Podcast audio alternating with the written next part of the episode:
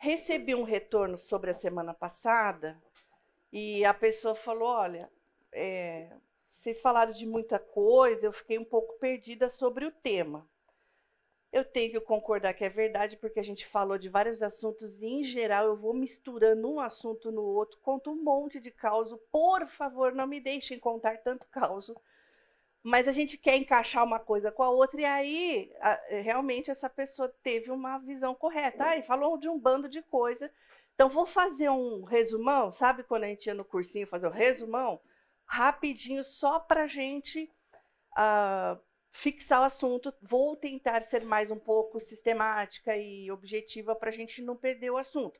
Nós começamos o nosso tempo de domingo passado relembrando que as adversidades para a educação dos filhos são inegáveis, que de tempos em tempos elas trocam de roupagem. Então, o, o sistema, que é o mundo, que é sim mentoreado pelo príncipe deste mundo. Ele vai trocando, ele vai. Uma hora ele apresenta uma coisa, outra hora ele apresenta outra, mas é, isso é tudo articulado. Então, até comentamos aqui que há, há dificuldades também ah, que vêm de dentro da própria casa, dos pais. Nossas dificuldades, como o Lucas falou muito bem na semana passada, porque nossa falta de atenção com as crianças, nosso uh, tempo de entretenimento, muitas vezes a, as telas vão nos consumindo, nós vamos nos deixando consumir por isso. Mas aí nós relembramos vários versos da palavra de Deus que dizem: Eu não mudo. Eu sou o Senhor Deus, eu sou de geração em geração, de eternidade a eternidade, e eu não mudo. Lemos um verso em Malaquias também falando que ah, Deus não muda, e aqui naquele caso ali está dando é, sobre a disciplina dele. Então, o nosso objetivo é pegar essa palavra viva do Senhor e fazer com que nós levemos para a nossa rotina do dia a dia. Nós precisamos viver a palavra do Senhor. O ensino, que no caso era o nosso que é o nosso assunto da semana passada, o ensino para os nossos filhos, ele pode ser de uma forma, de uma maneira formal e sistematizada, mas ele tem que se transformar na prática. Lembramos daquele verso que a gente sempre usa de Deuteronômio 6. Estas palavras que hoje te ordeno estarão no seu coração e tu, tu é, são os pais, as inculcarás. Você vai fazer um, um, um movimento de empurrar isso na mente dos seus filhos. Essa palavra quer dizer com insistência. Delas falará, assentado na tua casa e andando pelo caminho, e ao deitar-se e ao levantar-se. Mas quando nós falamos sobre o ensino, e você que está com a tua Bíblia, puxa um pouquinho o dedinho para cima, o verso de cima, ele vai falar do assunto. Então, quando ele fala estas palavras, qual é o verso anterior? Qual é o conteúdo? Amarás. Pode ler, por favor. Amarás. Amarás. Pois o Senhor teu Deus, todo o teu coração, toda a tua alma e toda a tua força. Então ele fala: estas palavras, este ensinamento, este é o conteúdo, você vai passar para o seu filho. Aí na semana passada eu tenho por hábito, por obrigação, se eu estou falando sobre um conteúdo que alguém vai transmitir, no caso são as nossas crianças, e este conteúdo implica em amar ao Senhor com toda a sua mente, de todo o seu coração, eu sou obrigada a perguntar, mas você tem esse conteúdo dentro de você para passar? Porque se você não tivesse, não, não, vai acontecer. Por isso que eu trouxe o verso de Efésios para relembrar da nossa situação anterior de, a, a, a conhecer o Senhor Jesus, nossa situação anterior ao, antes de sermos abraçados pela graça do Senhor, sou obrigada a trazer isso. Relembrando, você vai falar, ah, mas é evangelismo essa classe? Não. As boas novas do Evangelho, elas permeiam a nossa vida toda, nossa existência toda. Nós começamos um caminhar com o Senhor a partir da nossa crença, da nossa entrega a essa graça salvadora. Por isso que nós lemos em Efésios 2, 4 e 5. Mas Deus, sendo rico em misericórdia, por causa do grande amor com que nos amou, estando nós mortos em nossos delitos, ele nos deu vida juntamente com Cristo, porque pela graça sois salvos. Lembrando desta situação, nós também vamos lembrar que os nossos filhos, eles entram nesse mundo nessa mesma condição. Então, nós não podemos estranhar quando eles rejeitam a obediência, quando eles rejeitam a instrução, porque eles ainda não estão religados com o Senhor. Isto posto, fiz esse, esse resumão para a gente ir para o nosso assunto mesmo. Vamos orar. Senhor Deus, eu quero primeiro te agradecer porque o Senhor escolheu se achegar a nós e abrir um caminho de restauração, de religação com o Senhor através do seu filho Jesus. Eu te agradeço pela salvação, eu te agradeço porque é a tua graça imerecida que nos coloca num caminho debaixo dos teus preceitos, e é esse caminho que nós devemos ensinar aos nossos filhos. Nos ajuda nesse tempo aqui para que a tua palavra realmente entre nos nossos corações. É a minha oração em nome de Jesus. Amém. Voltando ao texto,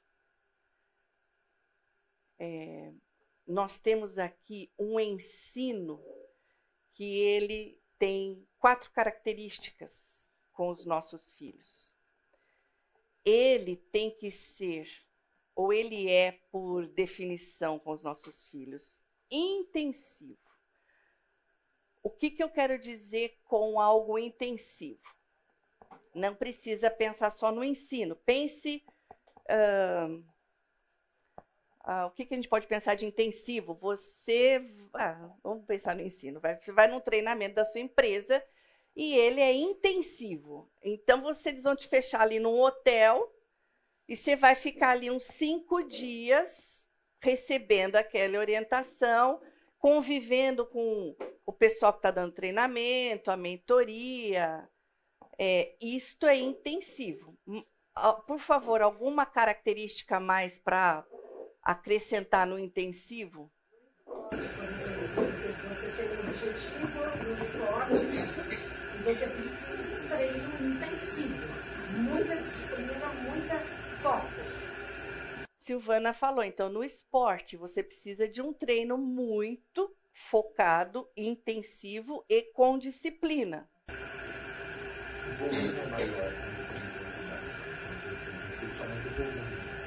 O volume é maior. Quando você tem um treino intensivo, aumenta o volume. O volume do quê? Do, do, da, do conteúdo? Isso. Tanto no treinamento, numa imersão do observador de estudo, tanto no esporte, você faz um aumento de volume para você ter mais intensidade. Então, aumento do volume para ter mais intensidade. Então, agora vocês. ênfase. O intensivo tem a ver com ênfase naquilo, no que você quer o intensivo tem relação com a ênfase, com o que você quer. O que você quer é o seu objetivo. Muito bem, então tamo, estamos aí é, criando esse conceito. Alguma coisa mudança. Você faz o exercício você tem uma mudança. Você faz um estudo você tem uma mudança. Legal. Então, o intensivo também pode causar uma mudança, porque é tão intensivo que pode resultar uma mudança. Então, vocês estão entendendo que a gente está delineando aí o que, que é que tem que acontecer com esse ensino que a gente está sulcando colocando na mente dos nossos filhos é tudo isso. E a, é, antes de passar intensivo, vocês conseguem ah, identificar que os nossos filhos, em termos de conceito, eles são os nossos primeiros discípulos, talvez os únicos. Qual é a ideia de discipulado? Quem é que inventou o discipulado, gente? Jesus, quando ele chamou eles de discípulos. Mas nós temos outras, outros exemplos na Bíblia antes de pessoas que foram que acho que eu vou fazer a pergunta antes. Para ser um discípulo, o que é que tinha que acontecer? Ficar junto, seguir alguém, seguir alguém precisava fazer o que com ele? Caminhar junto, gastar tempo. Então, se você está caminhando, se você está junto, se você está o tempo todo com alguém, você vive com essa pessoa. Conviver é viver com. Então, você vive com essa pessoa. Então, tudo bem se a gente falar que os nossos filhos, talvez neste modelo, seriam os únicos discípulos de verdade que a gente tem? Porque alguém aqui é, dá ou participa de algum grupo de discipulado? Sim, né? E você faz exatamente o que Jesus fazia com os discípulos dele. Se você dá o discipulado, você está fazendo o papel do líder. Se você recebe essa instrução, você está sendo discipulado, você está recebendo né, orientação. Você faz o que Jesus fazia? O que, que Jesus fazia? Comia junto, andava junto, visitava os parentes juntos, inclusive a sogra de um deles foi visitada. É, ele também fazia o ensino formal, né? Sentava na relva, falava, falava, falava. A hora que os alunos todos iam embora e ficava só o, o grupinho deles chegado, aí eles tinham coragem de fazer pergunta, né? Fala, menino do céu, vem cá quando eu entendi uma palavra do que você falou, dá para explicar?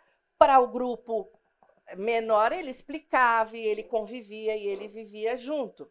Então, essa questão do discipulado, e com todo respeito à organização das nossas comunidades que falam que um grupinho vai fazer discipulado, vai se reunir uma vez por semana para fazer um discipulado, eu entendo que é uma questão só de nomenclatura e organização, porque sentar no ar-condicionado, num belo de um café, comendo um bolinho, falando de coisas assim, é, da palavra de Deus super difíceis de colocar na prática, não é exatamente o discipulado que a gente vê. Porque discipulado mesmo é o seu filho vivendo com você e vendo a maneira que você trata o caixa do supermercado, vendo a maneira que você faz no trânsito, vai checar as coisas que você falou para ver se estão acontecendo mesmo e eu sou um pouco resistente com essas frases que é do tipo, sabe aquelas que antigamente tinha na loja, sorria, você está sendo filmado? E às vezes as pessoas falam que o seu filho está escrito assim, é, cuidado porque você está sendo observado em relação ao que você está fazendo. Eu não, eu sou um pouco resistente porque se o ensino vem de dentro para fora, você não deve simplesmente se policiar porque a criança está vendo. Você faz porque você crê naquilo. E que, de fato, aquilo vai uh, fazer parte do, do, do, do tua vivência. Lógico que, como humanos normais, com a natureza pecaminosa, nós lutamos contra o pecado.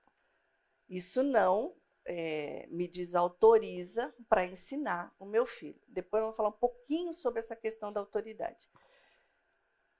Então, definimos alguma questão de intensidade, de ficar junto, e a persistência, que este verso também traz. Persistência ele é formado por dois vocábulos no latim. Um significa totalmente, e o sistere significa ficar firme, ficar em pé. Alguma semelhança quando você tem que realmente intensificar um ensino para os seus filhos? Essa questão da persistência, ela, a necessidade da persistência, ela é real?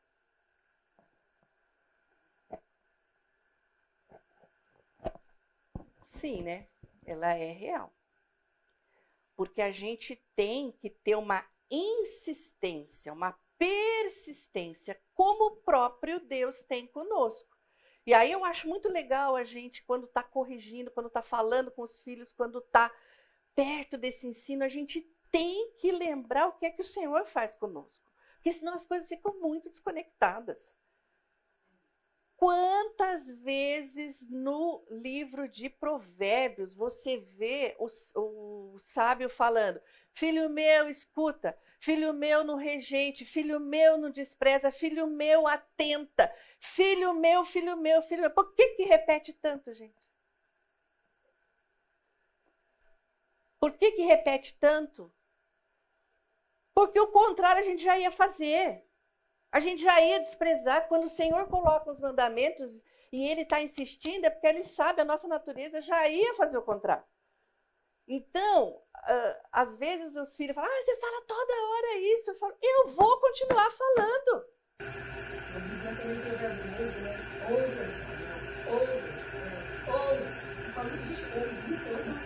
Na Bíblia também tem muitas vezes o verbo ouve, ouve, está falando, ouve Israel, que é para ouvir toda hora.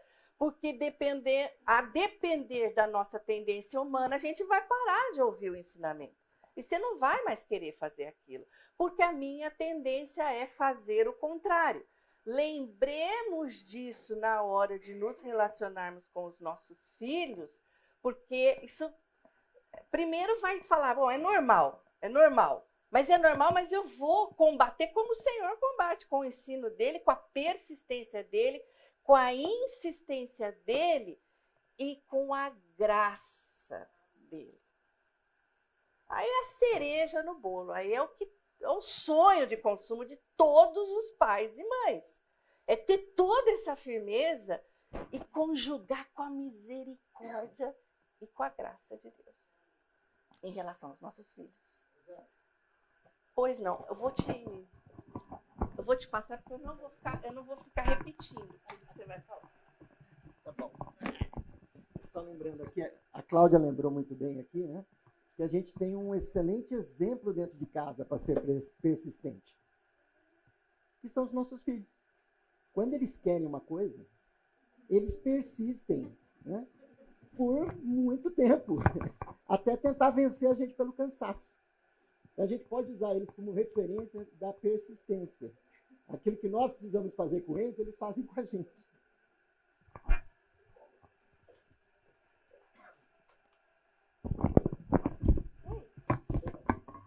É verdade, eles persistem bastante. Agora, Deus nos livre de virar um cabo de guerra, né? Porque na idade que os nossos filhos estão, essa idade daqui, tem hora, gente, que não, não vai ficar gastando latim. Não vai ficar explicando.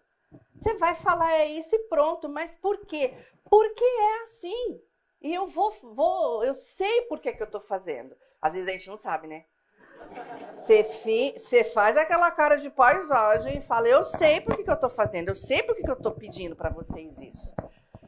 E também, eu fiz isso várias vezes, não me arrependo eu joguei a responsabilidade para Deus. O camarada começou a insistir muito, e vai, mas por quê? Mas e isso? Não sei o quê. Faça. É isto. Mas o meu chefe mandou e você vai fazer. Mas ele não apanha. Apanha, eu apanho no coração, o Senhor me disciplina. E aí você vai se inclinar para ele na mesma condição, da mesma maneira que eu recebo instruções e orientações de Deus, você está recebendo de mim e você vai ficar firme. Porque a autoridade, a gente pincelou isso na semana passada. Ninguém tem dúvida. A gente aqui é macaco velho de igreja. Eu estou vendo um bando de gente aqui que está aqui há trocentos anos. Ninguém tem dúvida que Deus instituiu a autoridade para você, pais, pai e mãe. Você não tem dúvida disso. Mas existe uma diferença em autoridade instituída, autoridade outorgada e autoridade conquistada.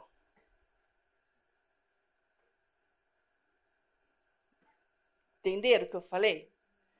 Não adianta também você só estar desempenhando o seu papel da autoridade outorgada. O seu filho, o seu discípulo, quem convive com você o tempo todo, ele precisa ver os ensinamentos dentro de uma autoridade conquistada, vivida, adquirida. Adquirida. Tenho, tenho vários exemplos sobre isso, mas eu falei que eu não vou ficar contando caos aqui. Semana passada você falou sobre emprestar a fé. Eu achei isso assim tão. Eu sou macaca mas essa, essa expressão não tinha escutado. O que você empresta, você tem que ter. Ninguém empresta o que não tem. Quando você fala de autoridade, ela não pode ser, ela tem que ser. Você recebeu a autoridade do Senhor e você sabe o que você faz, você sabe o que você tem na mão. Se você tiver isso com convicção, você vai naquela parte que você falou. O meu Senhor me disse e é assim que eu vou. E ainda que eu erre, eu vou prestar conta, mas aqui, nessa relação, eu sou autoridade. Eu sou autoridade. Ainda que eu erre, porque quando eles ficam adolescentes, eles vão questionar: você tem certeza? Não. Eu tenho certeza que eu tenho autoridade do Senhor e que eu estou fazendo o melhor. E, e, e, eu tenho certeza que você precisa me obedecer. Talvez isso, né? Você tem certeza do que você está mandando? Não tenho muita, mas eu tenho certeza que você tem que me obedecer. Você sabe que essa mostrar, talvez, vou falar dessa fé emprestada um pouquinho mais para frente, porque isso é fundamental, fundamental é, sobre essa questão de você não ter muito bem certeza e ter que voltar atrás, isso não anula a sua autoridade. Muito pelo contrário. Você está mostrando para o seu filho que você não é um semideus, que você está totalmente acima dele em termos de relacionamento com Deus.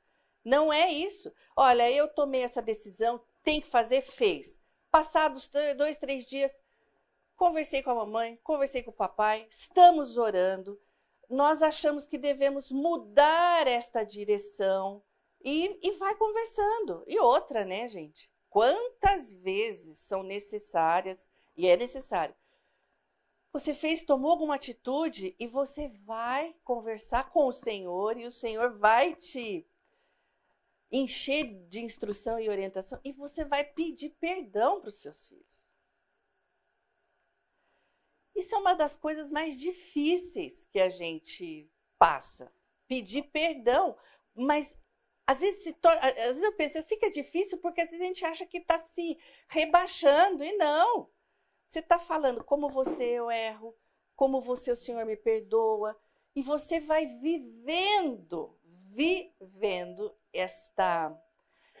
Acho linda essa expressão, essa fé não fingida que o apóstolo Paulo, eu quero ler esse versículo, gente, eu, a gente começa a conversar, eu troco tudo o roteiro aqui, eu me perco, não tem problema, tem problema? Vamos na Bíblia? Timóteo, Paulo fala uma coisa maravilhosa, maravilhosa para Paulo fala para Timóteo. Paulo conviveu com a família de Timóteo quando ele implantou a igreja ali. E ele conheceu a mãe e a avó de Timóteo. E foi numa ocasião de convivência ali que ele falou: opa, esse rapaz aqui, ele ama o Senhor, ele quer as coisas do Senhor. Então, eu, ele vai se tornar meu discípulo. Inclusive, Paulo chamava Timóteo de filho espiritual. É, e ele fala para Timóteo assim: no, na segunda carta de Paulo a Timóteo, no verso 5, ele fala assim, a capítulo número 1, verso 5, Começando do 3, ele fala: Dou graças a Deus, a quem desde os meus antepassados sirvo com consciência pura, porque sem cessar me lembro de ti nas minhas orações, noite e dia. Lembrado das tuas lágrimas, estou ansioso por ver-te. Veja a ligação de saudades aqui, uh, para que eu transborde de alegria. E pela recordação que eu guardo da fé sem fingimento, a mesma que primeiramente habitou na sua avó Loide e em tua mãe Eunice, e eu estou certo que habita em ti também. Alguma outra versão para fé sem fingimento? Fé não fingida. Gente, é maravilhoso ler uma, um verso desse, porque tira totalmente da gente aquela ideia que a gente tem que de fato acontece, que onde há intimidade, que é na nossa casa o lugar mais íntimo, que você anda de pijamas, que você limpa a boca com a toalha, não com guardanapo, aquelas coisas que você só faz quando tem gente eh, do, do círculo íntimo perto.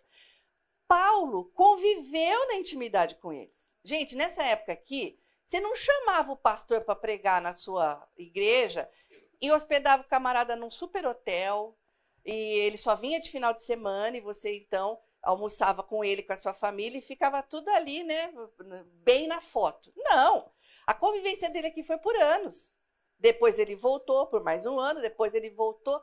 Houve de fato um discipulado de convivência verdadeira e genuína. Para ele, para o apóstolo Paulo, falar: estou reconhecendo que a sua fé não é fingida, da mesma maneira que eu vi dentro da sua casa com a sua avó e com a sua mãe. Que coisa maravilhosa! E é isso que a gente tem que almejar, não só para os nossos filhos, para a nossa vida. É esse empréstimo de fé que você vai fazer para sua criança antes dela começar a ter uma conexão direta com o Senhor sozinha. Essa fé não fingida aqui. Porque Timóteo viu coisas acontecerem ali que tinham total coerência com a fé que elas deram para ele quando pequeno dei uma volta, mas vamos voltar. Ah, sobre o ensino, então, ele é intensivo, ele é persistente, intensivo, lembrando do discipulado, persistente para acontecer, e ele tem duas características de extrema importância. Ele é intencional, porque ele visa um propósito. E isso daqui é, é, é é tudo que a gente quer. Nós queremos que com este ensino haja frutos eternos. Fruto eterno de salvação do Senhor Jesus dos nossos filhos. E também que haja um senhorio do Senhor Jesus na vida dos nossos filhos. Porque enquanto ele estiver nessa jornada aqui, nessa vida aqui, ele tem que entender que o nosso propósito maior é servir os outros. O Senhor Jesus veio e deu exatamente esse exemplo de serviço, de abnegação. Então, esses são os nossos propósitos. E na intenção, você, você pensa na estratégia. E a Silvana falou em na intenção, você pensa na estratégia. Você quer explanar um pouco isso? Não, é só isso mesmo, né? Que a, a estratégia é você parar, você primeiro, né? Eu falei, ninguém pode emprestar aquilo que não tem.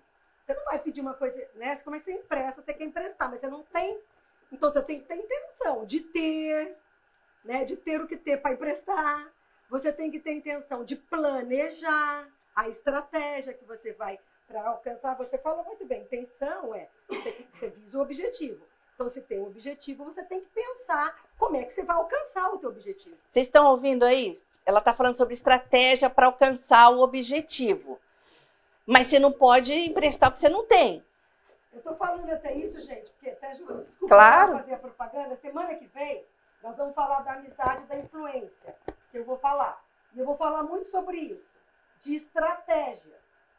Porque é, a gente, é claro, a gente fica sempre pensando com os filhos a dependência do Senhor, a graça, que a Rosana falou muito bem, mas a gente também precisa pensar na coisa prática, na estratégia. Às vezes não é tão assim, é mirabolante, às vezes é uma questão de pensar na estratégia. Com, com as crianças a gente precisa muito disso.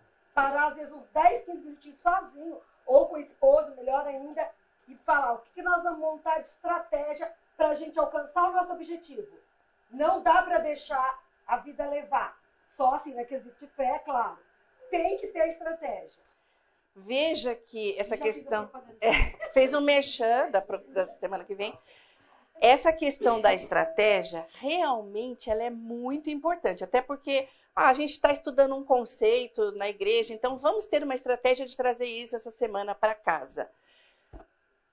Mas eu não quero, desculpa, eu não vou usar o mas, porque é uma conjunção adversativa e parece que eu estou me contrapondo ao que foi feito falado antes. Não, então vou usar uma conjunção aditiva.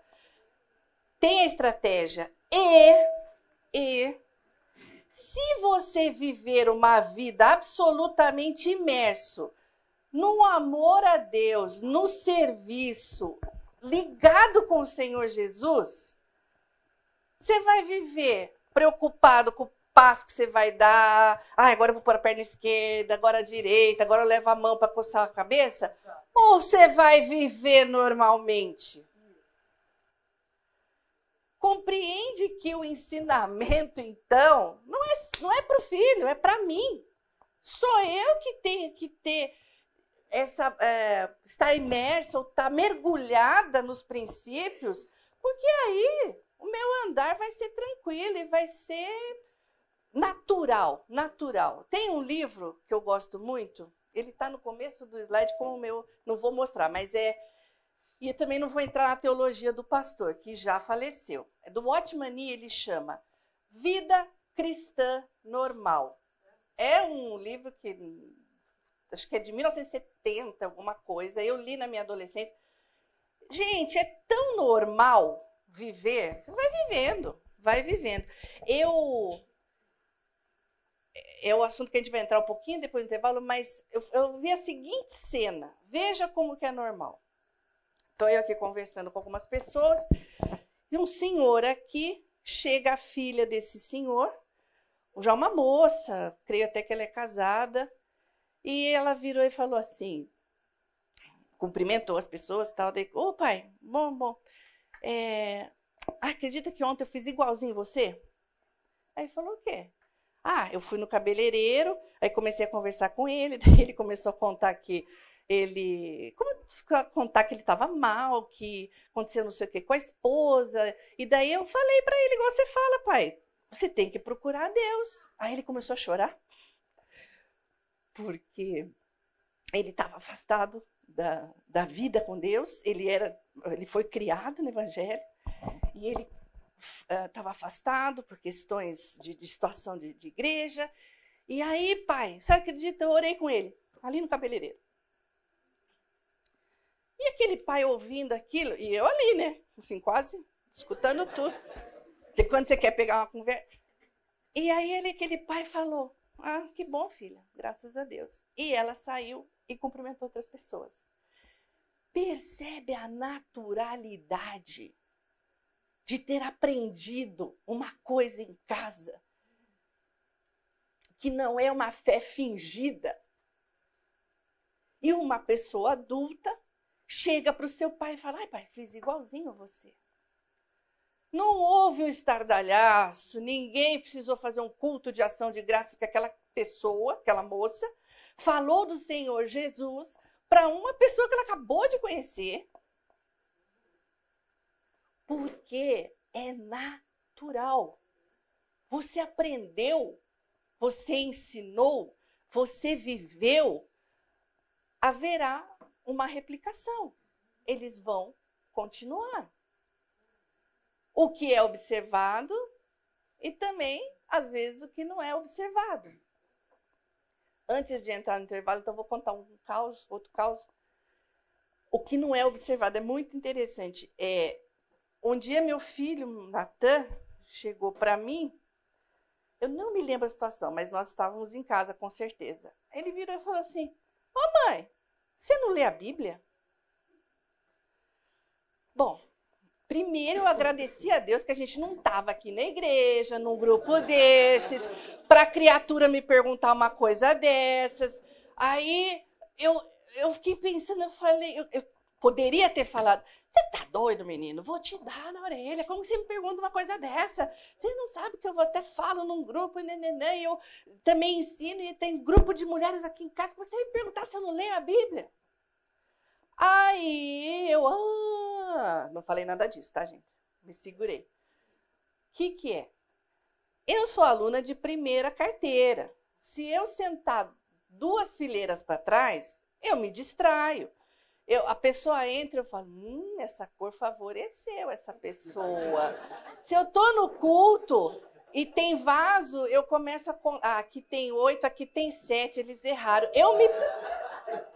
Então eu tenho que anotar. O que, que significa isso? O meu marido, Isaac, ele lê a Bíblia na sala, ele lê a Bíblia na varanda, ele conversa, lê a Bíblia, escuta o louvor. Eu tenho que me fechar no quarto, pôr o cobertor em cima, a lanterna, porque eu não posso ter distração.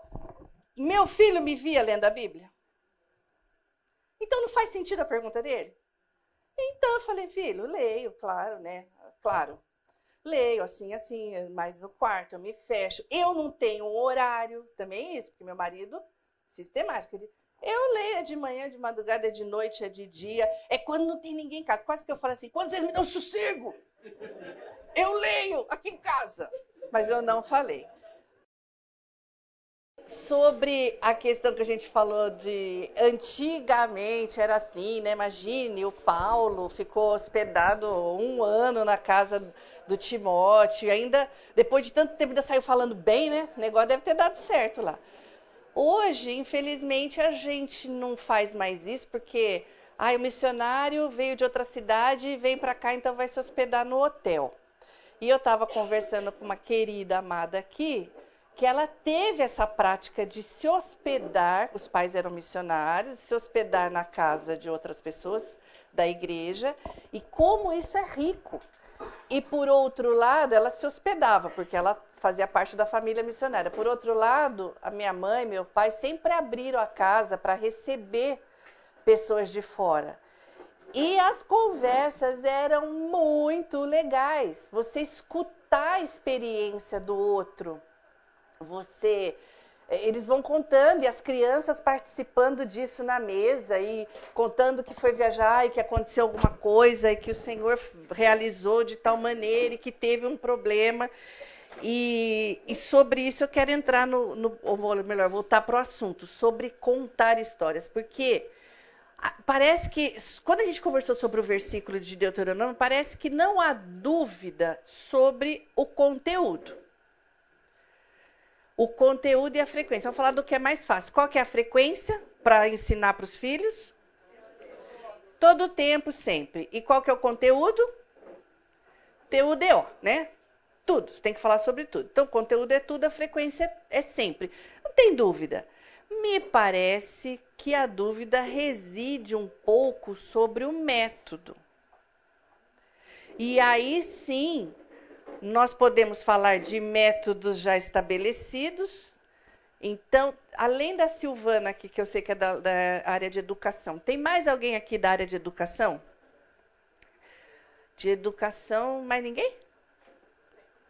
Então, fala para gente quais métodos hoje são utilizados. Olha, método formal, vai, que é esse de explanação. Como chama esse que a pessoa, que o professor, que as carteiras são tudo reguladinho assim, a pessoa fica falando. Método expositivo, é, não é explanação, errei. Expositivo. Qual outro método? Ah, tá. Você vai entrar no tipo, né? Não, eu estava, talvez, estou querendo dizer mais assim, é, em como, método. Então, expositivo. Quando você faz um trabalho em grupo, o que, que você está pedindo para os alunos fazerem? Sociabilização, troca de experiência, né? E ainda existe o, semana passada a gente fez uns, um grupo aqui, fizemos vários grupos, para falar como que as famílias estavam trabalhando o conteúdo dos Dez Mandamentos, porque o, o, texto de Deuteronômio ele fala assim sobre os preceitos. Você vai ensinar isso, você vai ensinar a amar a Deus. Então eu já peguei os Dez Mandamentos, demos uma olhadinha rapidinho, os grupos se reuniram para falar quais métodos ou quais experiências vocês estavam tendo com os seus filhos no ensino dos mandamentos, que com certeza não é hiperformalizado. Você não senta três crianças numa sala e fala: pessoal, hoje é o dia de falar, não darás falso testemunho. Não, é uma coisa, né? Por isso os grupos, para que vocês trocassem as experiências, para falar do método, do que está acontecendo na tua casa, como é que você ensina isso? E eu quero perguntar então para as pessoas da educação de plantão se ainda existe o método da contação de história. Sim, é eficiente. Gente, eu estou fora da aula, de, de sala de aula há 48 anos, sei lá. Sim, dependendo da maneira que você conta, sim, a criança leva. Porque ela aprende muito o seu exemplo. Tudo você ali na frente dela, tanto que você é admirado por muito tempo, porque aquela professora, com o seu exemplo.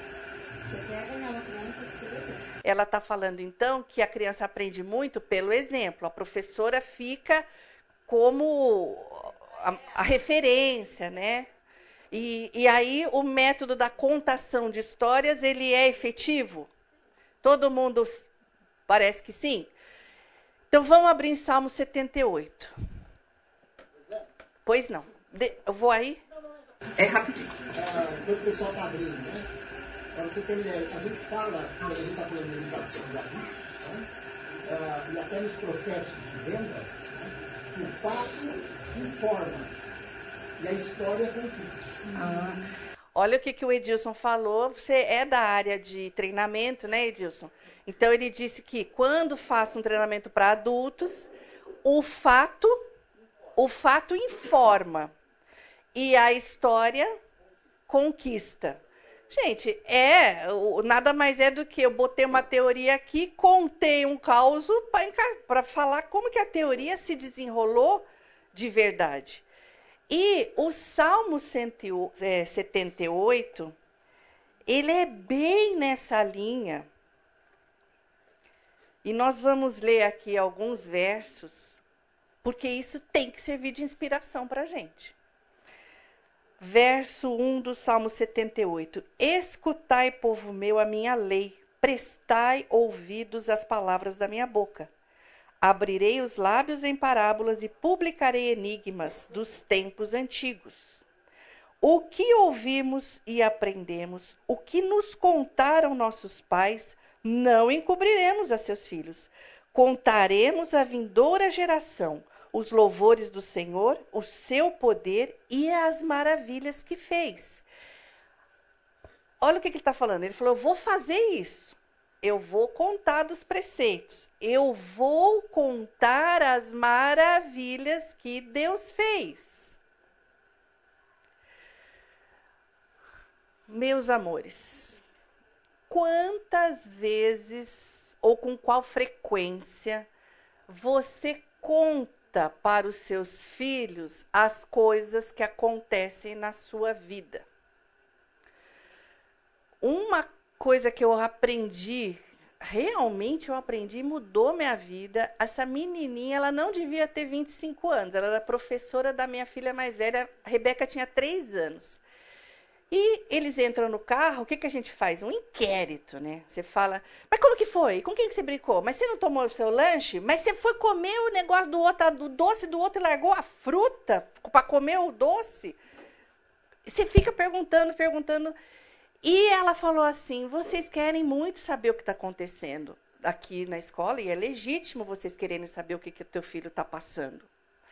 Mas quando vocês começam a contar da sua própria vida, da sua rotina, do seu dia, do que você fez, a criança encaixa na conversa e vai contando também.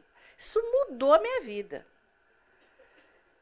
E esta prática é, ó, milenar. Tem que contar. Mas ele está contando aqui, tem o assunto. O assunto que, que é? São os preceitos do Senhor. Então, casa com o que Deuteronômio falou. Vamos falar dos preceitos do Senhor aqui. E vamos contar das maravilhas que ele fez e do seu poder. Outra coisa também. Você conta para os seus filhos o que é que você está passando e como que o Senhor está conduzindo aquela situação.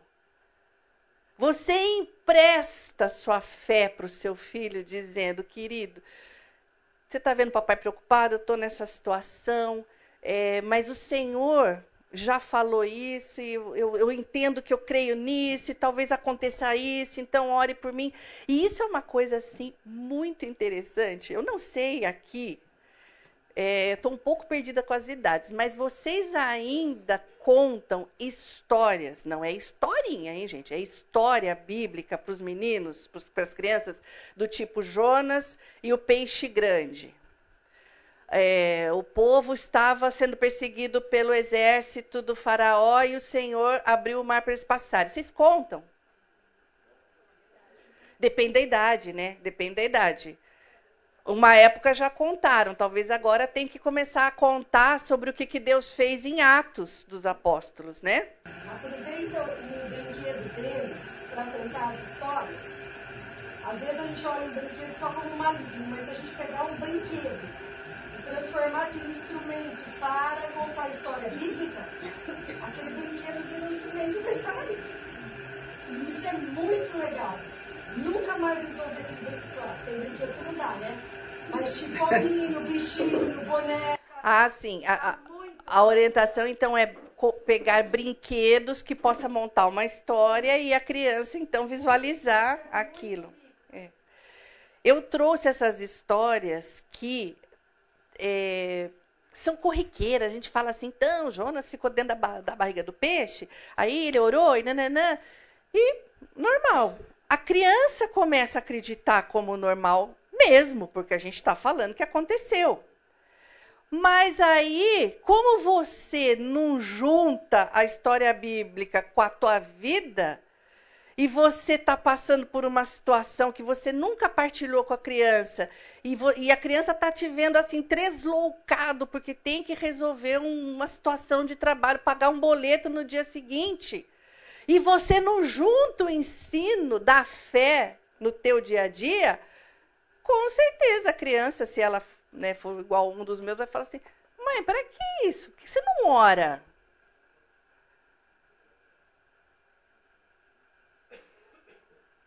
E aí a gente fala: opa, uou, estou sendo checado.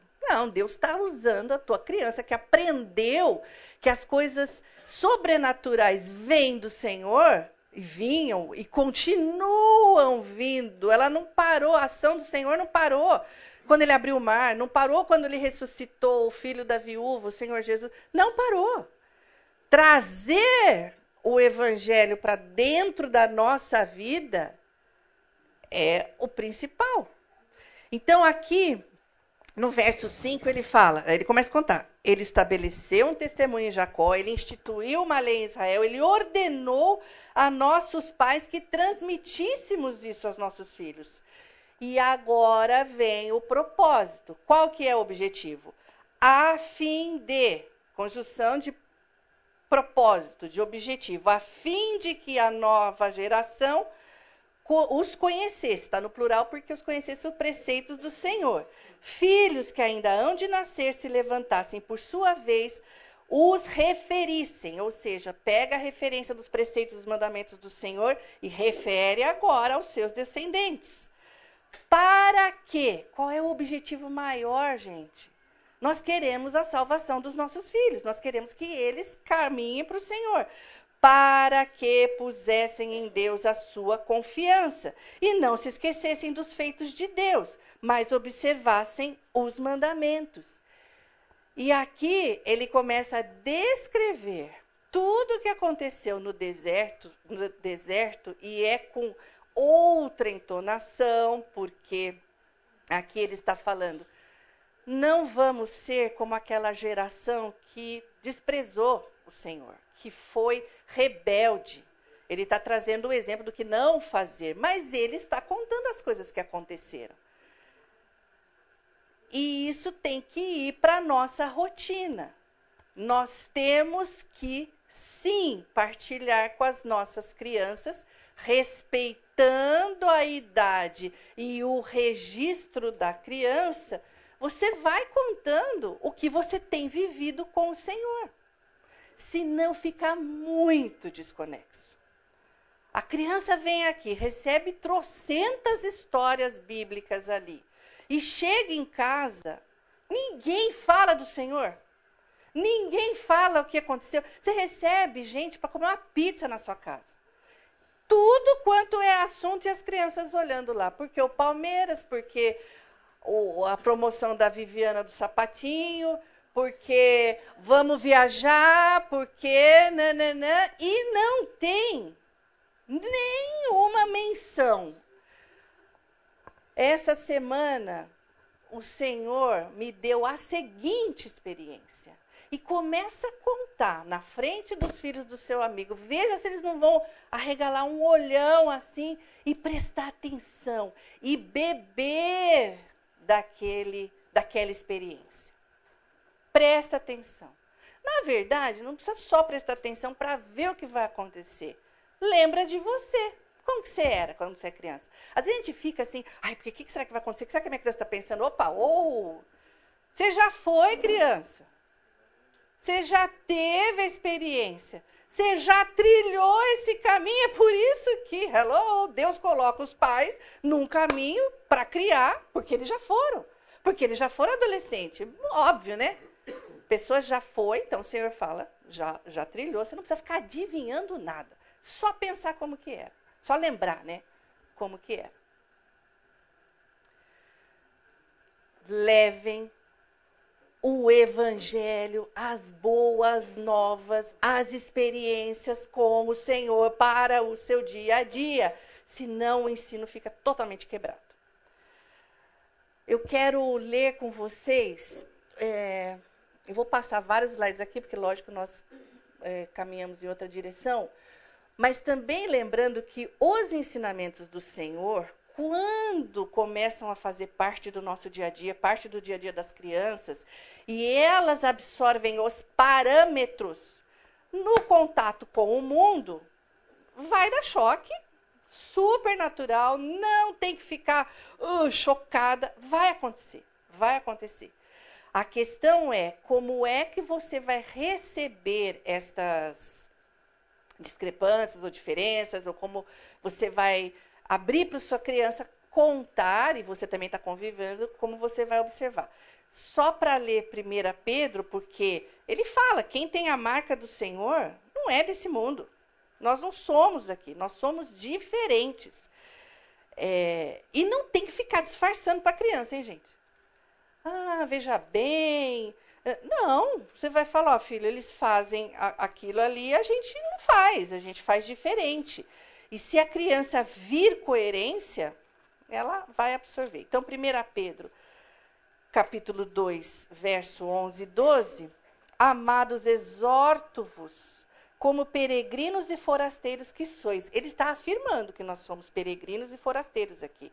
Que vos abstenhais das paixões carnais que fazem guerra contra a alma, mantendo exemplar o vosso procedimento no meio dos gentios, para que, naquilo que falo contra vós outros como malfeitores, observando em vossas boas obras, glorifiquem a Deus no dia da visitação.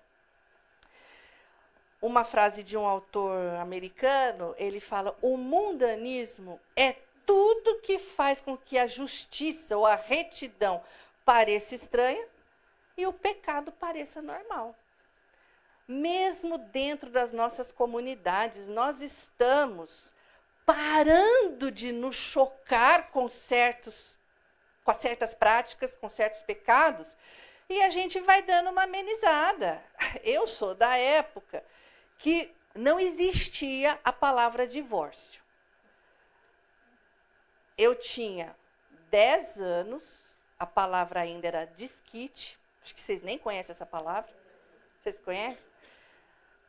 E, e eu tinha 10 anos, a minha família é imensa, imensa. E tinha um primo lá que era assim, a referência de. Hã? Então, primeiro a gente ficou sabendo que ele estava tava com um relacionamento, né? Porque não falava nem caso, com a, com, a, com a enfermeira, ele era médico. Então foi a primeira vez que eu vi isso tão próximo na minha família, só que demorou tipo dois anos para eles falarem sobre o assunto. Falava baixinho. Ai, eu tô- eu sou escritor. Mãe, o que, que é, mãe? Eu querendo ouvir a conversa dos adultos. Mas era uma coisa impensável, era uma coisa horrível, era uma coisa chocante. Para padrões do mundo, hein? Minha família não era crente, ninguém não tinha crente lá. Depois minha mãe se converteu, já, já era um pouco mais velho. Não tinha padrões cristãos. Para os padrões do mundo, desquite, ter caso com a secretária, era errado. Era errado. Eu falei isso, era errado. Eu ouvi um dia desse, o pastor falando. Espera aí que ela vai contar um caos. Não, não é caso. É, é sobre, sobre justamente essa passagem que ele falando justamente que hoje em dia ninguém mais fala pecado. Fala, ah, a pessoa cometeu um erro. Ah. E pecado tem que ser dito que isso é Isso. pecado. Porque as pessoas hoje tudo é um erro. Cometeu um, né, um deslize, ninguém fala mais a palavra pecado. Isso aí é pecado.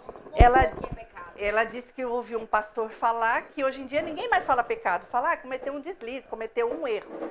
Eu me lembro que, obrigada pela contribuição, eu me lembro que é, eu tinha 16 anos, estudava no colegial, era o segundo, era do segundo para o terceiro. E eu me afeiçoei demais com uma moça, demais.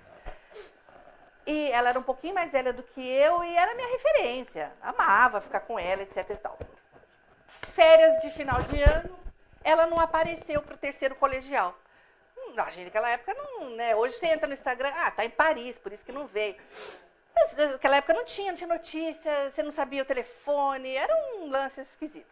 Aí, tô eu no centro da cidade com uma outra pessoa, eu 16 anos.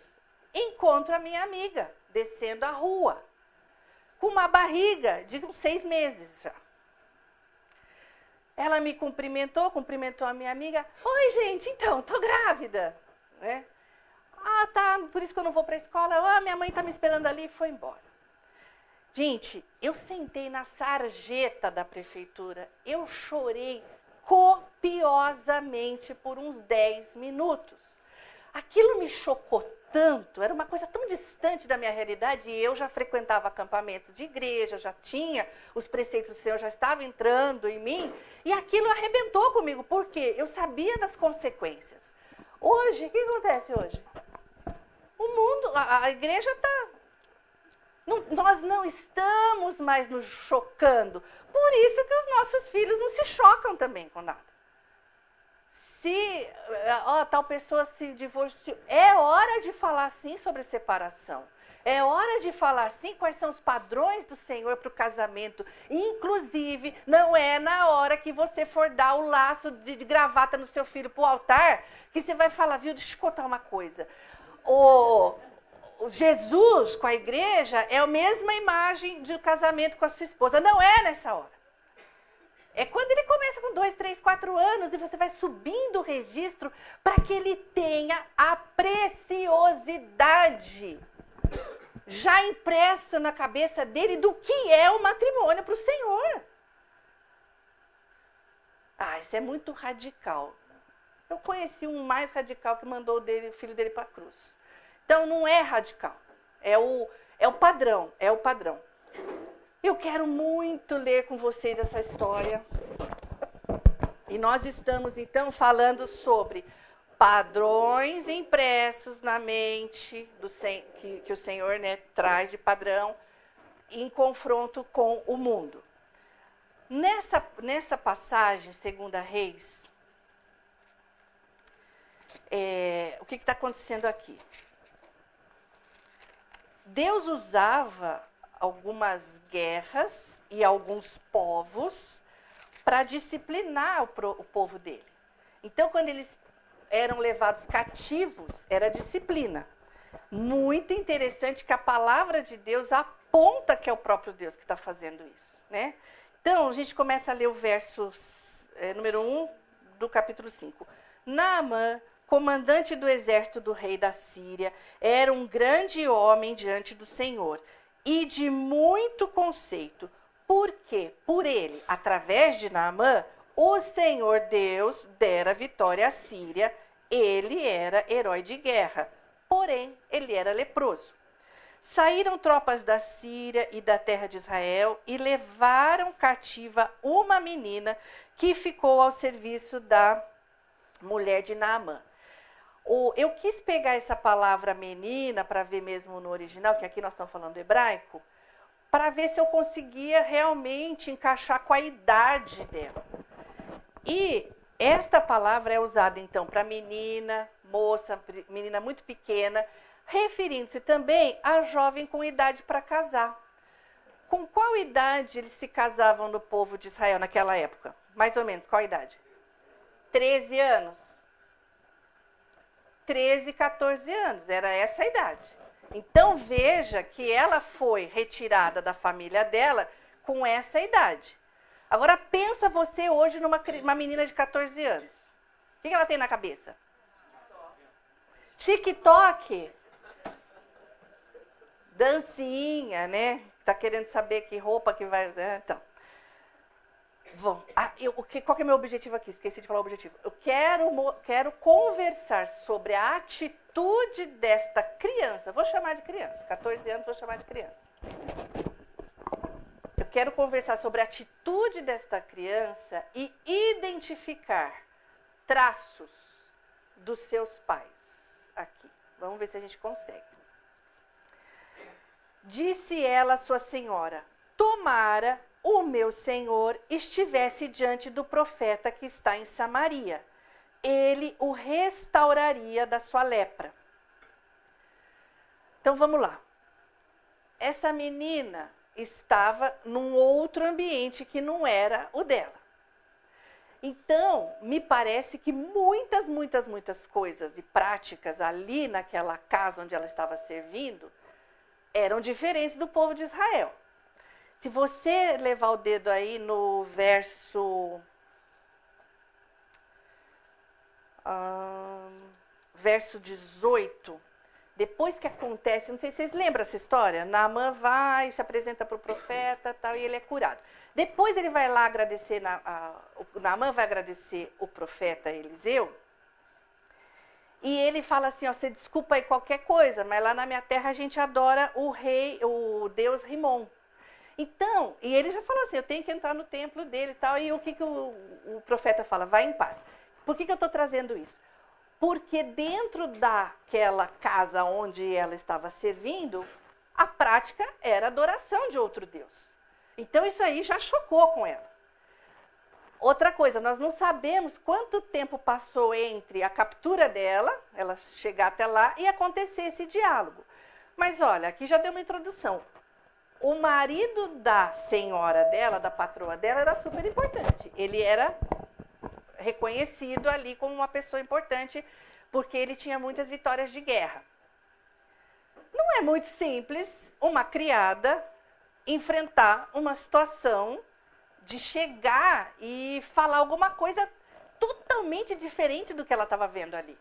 Se eles adoram o rei Rimon, se o homem está com lepra há trocentos anos, se ele é rico, ele já deve ter tentado de tudo. Pode ser que ela. É lógico, eu estou inferindo, né? E gostaria que vocês usassem a criatividade junto comigo aqui para eu não ficar sozinha falando um bando de coisa aqui. Mas talvez uh, podem dar as suas observações aí, porque era muito estranho o ambiente onde ela foi inserida do que ela aprendeu na casa dela. Mas olha aqui uma coisa que não me parece que é forçada. Ela viu aquela situação, pode ser que o cara estava lutando contra isso, pode ser que ela viu a mulher tentando ofertar para aqueles deuses para poder curar aquele uh, marido dela. E olha a naturalidade dela, o que, que ela fala?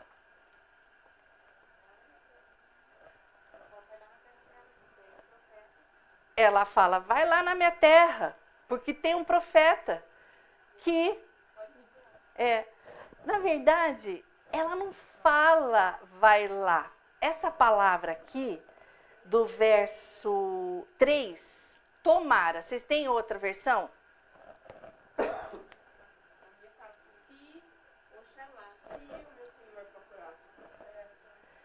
Se, então ela não falou vai lá, né? Se, Oxalá é a melhor palavra. Oxalá significa quisera isto acontecesse. Oxalá o Senhor fizesse alguma coisa. Oxa, eu quisera que isso acontecesse. Quisera que isso acontecesse o quê? Deus curar? Não, isso ela tinha certeza. Quisera, oxalá, que o, que o Naamã fosse lá procurar.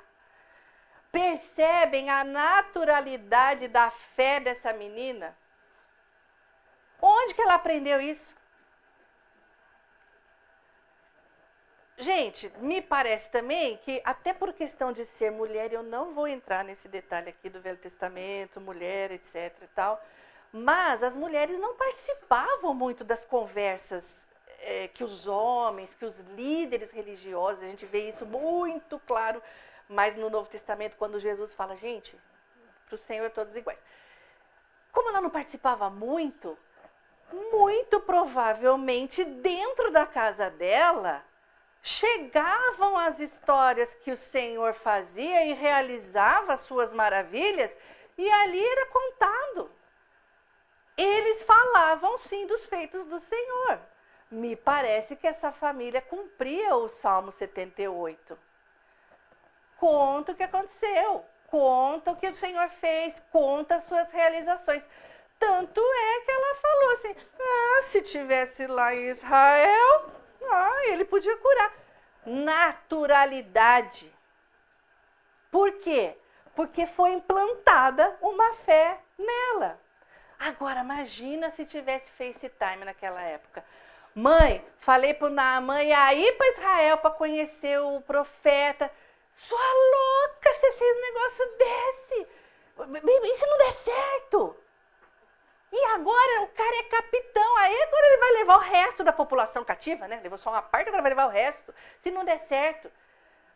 Compreende que às vezes é a fé do adulto que atrapalha, ou a gente no nosso dia a dia fica assim: ah, mas você vai mesmo é, orar para Deus curar o seu cachorro? Veja bem. E se ele não curar? Uai, se ele não curar, você tem muita coisa para ensinar também dentro da fé.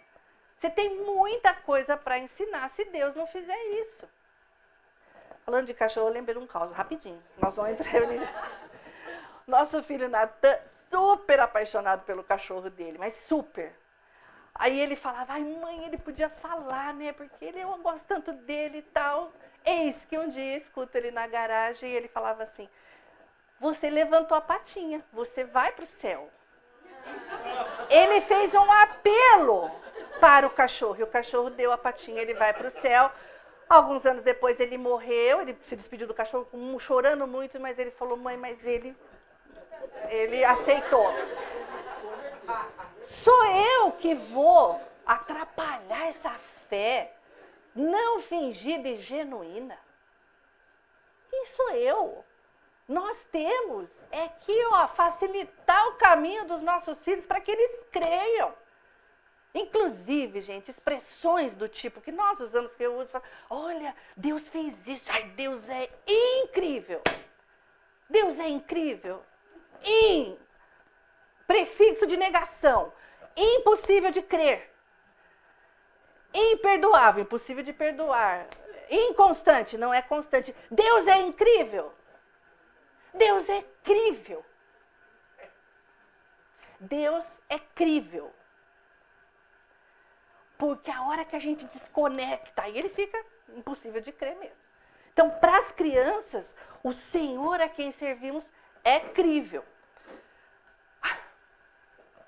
Nós temos 10 minutos, de novo, eu errei o tempo, mas eu preciso que vocês se reúnam em grupos.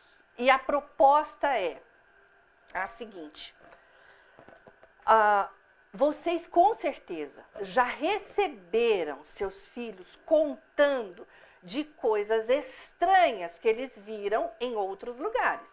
E não precisa ser só na, na escola, com ideologia estruturada. Pode ser em qualquer lugar, pode ser aqui dentro da igreja. Algum ensino que o seu filho, você vai falar e fala assim, não, pera um pouquinho, deixa eu entender o que está acontecendo aqui. E eu gostaria que vocês trocassem essas experiências para que vocês escutem como que os pais estão lidando com isso. Os seus filhos estão no mundo. O Senhor Jesus falou: não peço que os tirem do mundo, mas que os livres do mal. E o livramento vem pela firmeza dos padrões do Senhor, amparado por uma fé não fingida dentro da sua casa. Então, a minha proposta, repetindo, os grupos vão conversar sobre experiências, sobre situações, na verdade, que seus filhos trouxeram sobre as questões diferentes que eles estão ouvindo, diferentes. Às vezes nem precisa ir para a escola, né? Outro dia, conversando com um amado aqui, ele falou: não, a gente faz educação em casa, mas ele escutou de um vizinho sobre um youtuber, nada a ver tal. Então, às vezes, nem, nem é só a escola, pode ser família, etc. Então, esse é meu objetivo. Eu vou pedir uma coisa super chata, me perdoe. Eu gostaria de separar os casais. Porque assim, até se quiser fazer grupo de bolinha e luduzinha, fala, Alex. É contra o princípio, exatamente, essa fé não fingida é contra os princípios de Deus separar os casais. Por que, que eu estou fazendo isso? Porque às vezes a mulher conta mais, né? Algumas mulheres falam mais, é uma coisa básica. Assim. Mas se você puder ouvir a experiência de outro pai e a mãe ouvir a experiência de outra mãe, por favor, separa o casalzinho para a tia. Depois eu não vai dar tempo de chamar de volta. Ah, não, uns grupos de cinco, né? Seis, assim, para todo mundo falar cinco, seis.